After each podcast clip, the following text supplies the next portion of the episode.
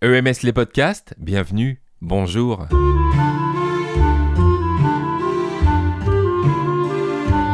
Philippe Vilmus est docteur en sciences de gestion. Toutefois, c'est sur les chats qu'il a eu envie d'écrire. Pourquoi?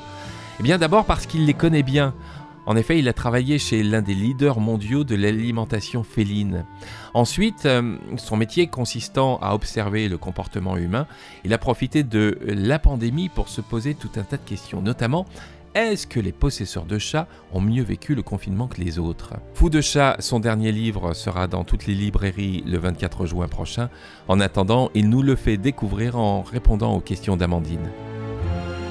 Philippe Vilmus, à qui s'adresse votre livre? Il s'adresse d'abord à ceux qui ont des chats, qui voudraient s'interroger euh, pourquoi ils se comportent ainsi, comment est devenu cet animal dans, l'histoire de l'humanité, comment il a, il a envahi nos foyers. Mm. Il pourrait intéresser aussi euh, bah, tous ceux qui s'intéressent aux chats, que ce soit les distributeurs, les gens qui, les entreprises qui commercialisent des produits pour chats, les étudiants, les, sociologues, euh, les, hommes de marketing, les stratèges. Et puis il pourrait aussi intéresser euh, ceux qui n'ont pas de chat, mais qui sont ébouriffés parce que quand on n'a pas de chat, soit parce qu'on ne peut pas en avoir, soit parce qu'on ne les aime pas, et on a tout à fait le droit de ne pas aimer mm. les chats, on, peut être fasciné quand même par le temps, l'argent, l'investissement hein, que, que les gens qui ont des chats mettent dans, dans le chat. Les paupières deviennent lourdes. Tu as de plus en plus sommeil. Tu n'es plus un chat, mais une madeleine.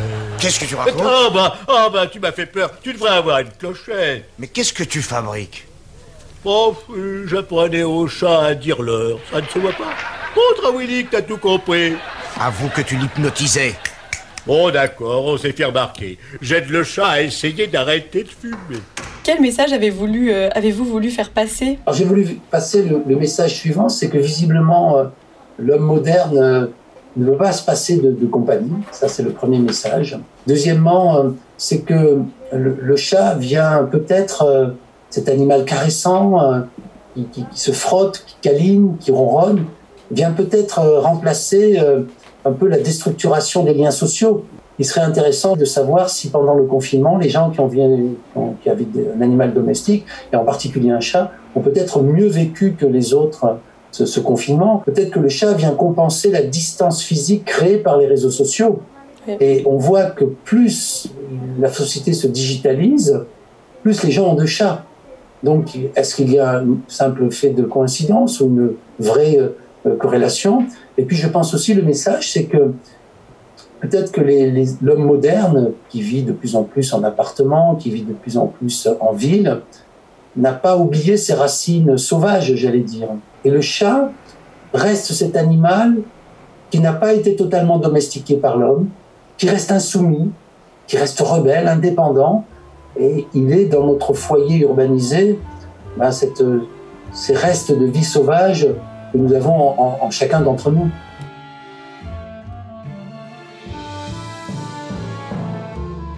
Comment les chats influent-ils sur le comportement des humains? La réponse dans le prochain podcast.